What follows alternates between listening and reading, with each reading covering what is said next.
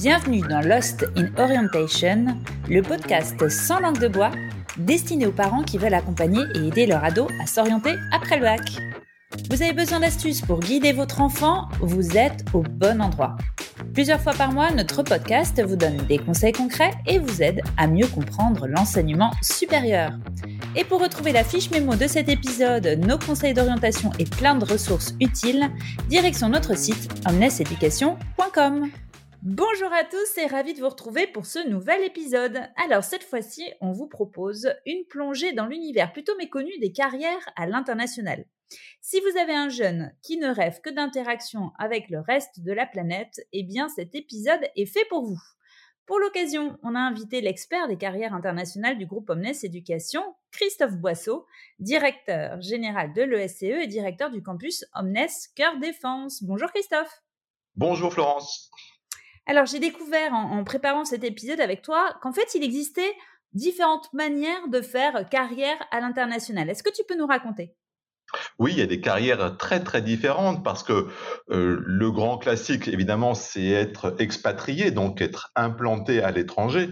Mais on peut tout à fait vivre une carrière à l'international aussi en étant dans une entreprise située en France, par exemple ici à la Défense, mais en relation tous les jours avec euh, d'autres pays en tant qu'exportateur, par exemple, et, en parlant tous les jours une langue étrangère.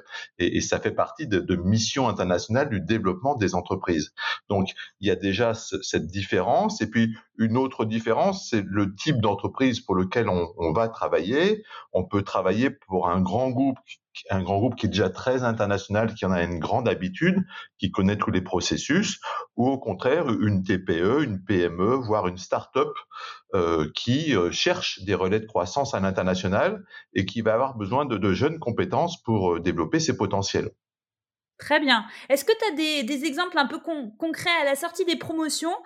Finalement, quel choix de carrière font les jeunes qui sortent de l'ESCE On va les retrouver dans quelle zone du monde, par exemple? Alors, euh, d'abord, il faut dire que 40% de, de, nos jeunes qui sortent ont un premier poste à l'étranger, sachant que 90% au total ont une première mission qui est internationale, au sens où je le disais tout à l'heure, on peut être en France et, et, et avoir une mission internationale.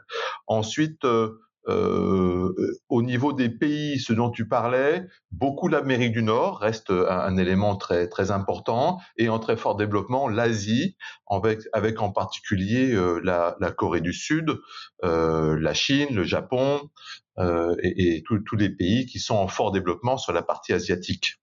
Mmh. Et comme tu me le disais en, en, préparant cet épisode, en fait, ça dépend beaucoup des partenariats qui sont liés entre les écoles et les entreprises, c'est ça? Absolument. Par exemple, pour le SCE, nous avons 3000 partenaires entreprises. Un partenaire, c'est une entreprise avec laquelle nous avons réellement signé une convention euh, de partenariat. Euh, ces 3000 partenaires, par exemple, nous ont offert 6000 stages l'an dernier, euh, des, des, contrats d'apprentissage et des premiers postes pour nos étudiants. évidemment, ils sont implantés dans, dans, de nombreux pays du monde. Il y a aussi souvent un lien avec le mémoire de, de dernière année que font les étudiants. Par exemple, en grade de master, en cinquième année, ils font un mémoire après six mois d'expérience dans une entreprise.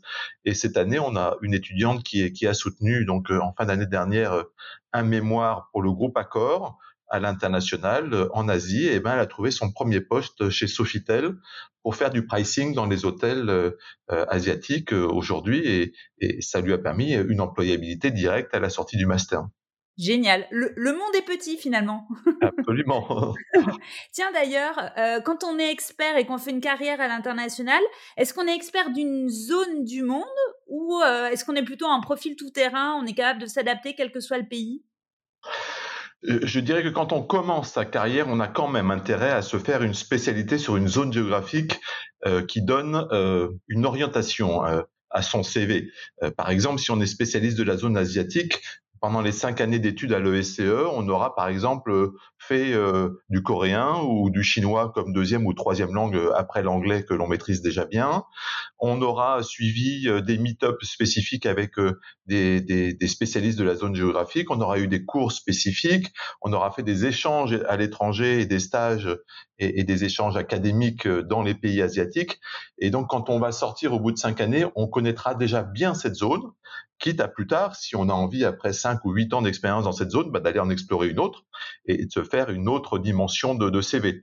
Mais au début, quand on est à l'international, c'est tellement large, il vaut mieux commencer par commencer à se spécialiser un peu sur une zone. Très bien, j'adore cette notion d'exploration dont, tu parles. ouais, c'est euh, important. Mais ouais. Et, et, si on parlait métier maintenant pour continuer, euh, quand on rêve d'une carrière à l'international, est-ce qu'il y a des, des métiers, euh, des, des, des secteurs qui s'y prêtent particulièrement? Oui, alors traditionnellement, il y a tous les métiers qui développent le chiffre d'affaires d'une entreprise.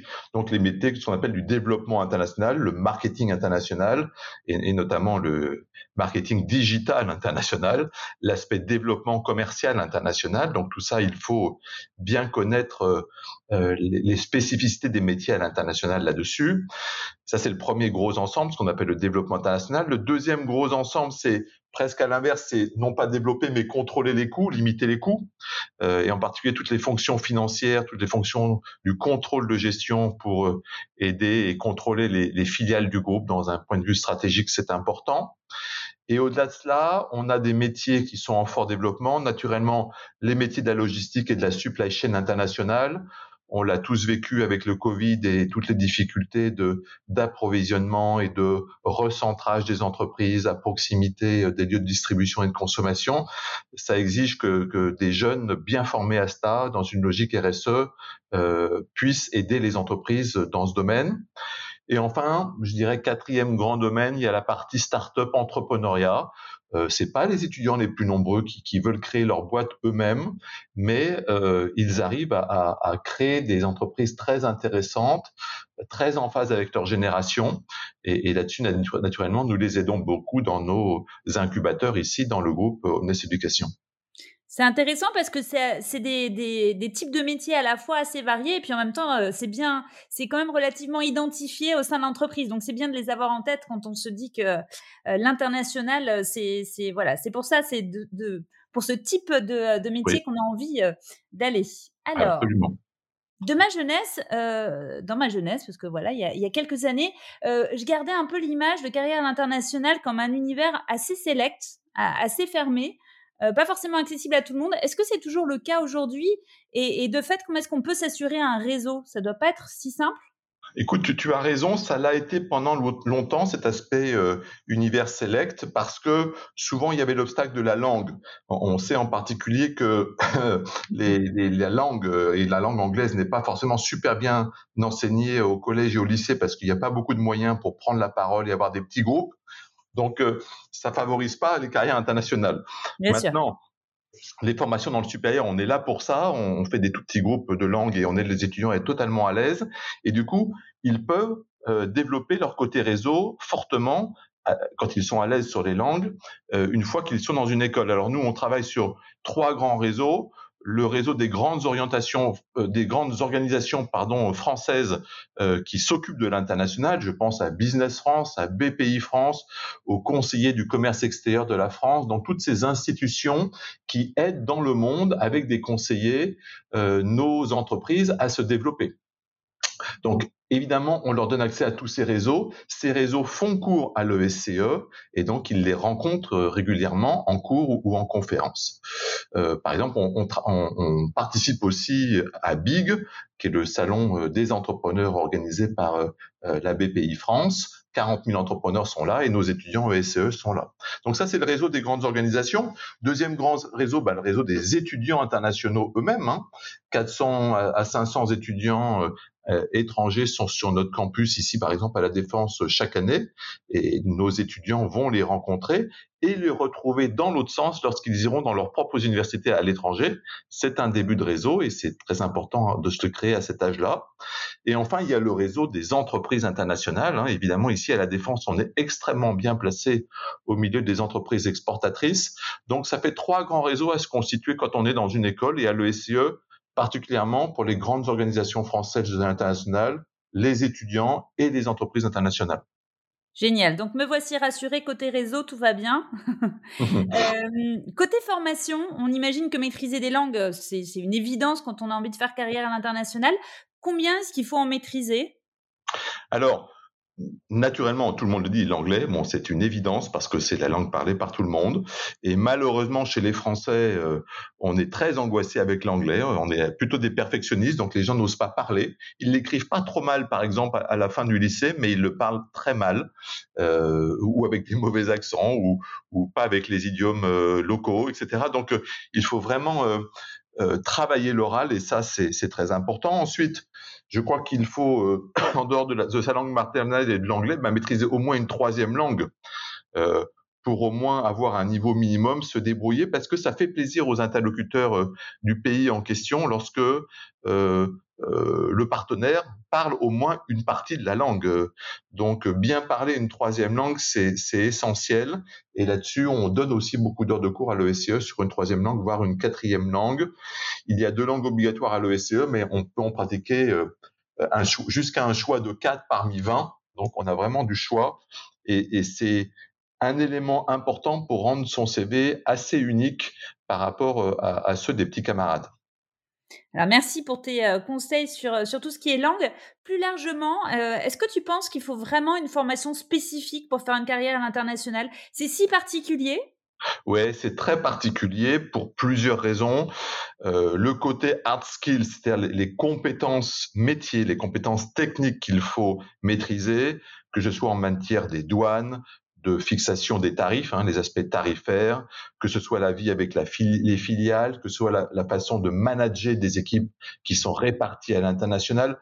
Il y a tellement de dimensions spécifiques qu'il faut avoir une bonne formation sur cette partie hard skills. Le côté soft skills, je t'en parlais tout à l'heure, ben, savoir manager à l'international, euh, savoir prendre des décisions de nature éthique par rapport à la culture du pays, veiller à l'inclusion. Donc toutes ces dimensions euh, euh, très personnelles, elles sont essentielles et, et, de bien les interpréter dans un contexte interculturel, c'est essentiel. Et puis enfin, le côté compétences linguistiques, la, la, maîtrise des langues, ça fait trois sous-ensembles où une formation spécifique et, et, une formation souvent en cinq ans permet de, de beaucoup progresser sur ces critères et de devenir très très bon. Ouais, donc c'est vraiment très clairement très spécifique une formation pour faire carrière internationale. Euh, Est-ce que on a besoin de tes conseils Est-ce que c'est particulièrement bien adapté pour un certain profil de jeunes ou finalement est-ce que c'est accessible à tous? Écoute, c'est accessible à tous, en tous les cas à tous ceux qui ont envie euh, de euh, s'affronter, j'allais dire prendre des risques mesurés, mais des risques d'une carrière internationale. Il faut se faire un peu violence hein, pour se dépasser soi-même, euh, pour s'investir dans les langues, pour s'investir dans des projets internationaux. Donc c'est quelque chose qui se mûrit. Et l'avantage d'une école comme le SCE, c'est plutôt de leur permettre de mûrir progressivement. Donc, on va pas tout de suite les envoyer à l'autre bout du monde. Ils vont commencer par une petite summer school dans une zone de, de, de, deux mois, dans une zone géographique qui leur plaît.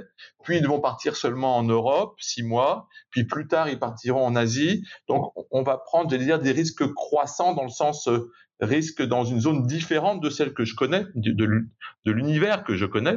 Et, plus je vais aller loin et dans des cultures différentes, plus je vais y rester longtemps, plus je vais apprendre de l'international et, des expériences intéressantes. Et pour les parents, c'est rassurant, ça. Hein je, côté parents, je trouve que c'est pas mal aussi. pour les parents, c'est rassurant aussi parce que euh, on sent que c'est fait de manière mesurée, réfléchie et, très encadrée naturellement. Et accompagné, hein, oui, oui, tout à fait. Ok, très bien. Euh, pour terminer, euh, quel conseil tu pourrais nous donner pour bien choisir euh, la formation, l'école pour notre jeune qui rêve d'une carrière à l'international? À quoi est-ce qu'il faut être vigilant? Bon, écoute, comme tu le sais, il y a 330 écoles de commerce en France, donc c'est extrêmement compliqué pour les parents. Il y a un premier repère, c'est qu'il y en a 41 seulement qui font partie de la conférence des grandes écoles. Donc ça, c'est quand même un critère de qualité avec de nombreuses choses qui sont euh, vérifiées par l'État régulièrement. Le fait que nous sommes visés, que nous avons des, le grade de master, etc., c'est très important. Nous, par exemple, à l'ECE, on a aussi la reconnaissance EFMD, c'est l'accréditation européenne. Donc, ce sont des, des ce qu'on appelle des pairs hein, d'autres universités du monde qui nous inspectent et qui donnent leur avis sur ce que nous valons. Euh, et là aussi, on a un grade d'une durée de 5 ans, ce qui montre la qualité de nos, de nos, écoles. Donc, il y a toute cette partie qualitative, j'allais dire, et reconnaissance. Il y a la partie aussi vie euh, de l'école. Et, ça, je pense que pour les parents et, et leurs enfants, venir à une journée porte ouverte ou à une soirée porte ouverte, rencontrer réellement les étudiants, discuter avec eux, voir s'ils sont épanouis, s'ils aiment leur école, c'est essentiel très honnêtement, les étudiants ne mentent pas. Euh, s'ils sont pas heureux dans une école, ils viendront pas à ces soirées. Hein. Donc, euh, euh, s'ils s'investissent dans ces soirées, c'est qu'ils aiment leur école et ils ont envie de, de la voir se développer. Et puis regardez aussi ce que ce que l'école fait en termes pédagogiques. Hein, c'est quand même le cœur de l'offre d'une école. Est-ce que l'école, en particulier, a une chaîne YouTube avec des contenus bien à disposition Voilà, ça c'est des éléments. Est-ce que le, euh, l'école a, fait du LinkedIn et a un gros réseau dans le domaine et publie régulièrement des, informations intéressantes et bien dans l'ADN de l'école? Tout ça, ce sont des points essentiels. C'est génial parce que c'est des astuces, euh, des conseils très pratico-pratiques auxquels on ne penserait pas forcément d'aller regarder. Eh ben, c'est assez euh, simple, mais en, trois, en, trois, en trois points, on peut vite voir ce que vaut une école. Absolument, absolument. Eh bien, écoute, voici euh, un parfait tour d'horizon du sujet. Merci beaucoup, Christophe. Euh, si on a envie d'en savoir plus sur le SCE et sur les, formations qui sont proposées pour faire carrière à l'international, euh, où est-ce qu'on eh peut ben, trouver des infos? Oui, bah, deux sites, le, site internet de l'école, donc esce.fr, hein, c'est facile, et puis la chaîne YouTube de l'école, la chaîne YouTube ESCE e est très intéressante à regarder pour les fameux contenus pédagogiques dont je parlais. Eh bien, j'y vais de ce pas. Merci à très bientôt, Christophe. Merci beaucoup. Merci, au revoir. Au revoir. Merci d'avoir écouté cet épisode. On espère qu'il vous aura apporté des clés pour mieux accompagner votre ado dans son orientation. Retrouvez vite la fiche mémo de cet épisode, nos conseils d'orientation et plein de ressources utiles sur notre site omneseducation.com.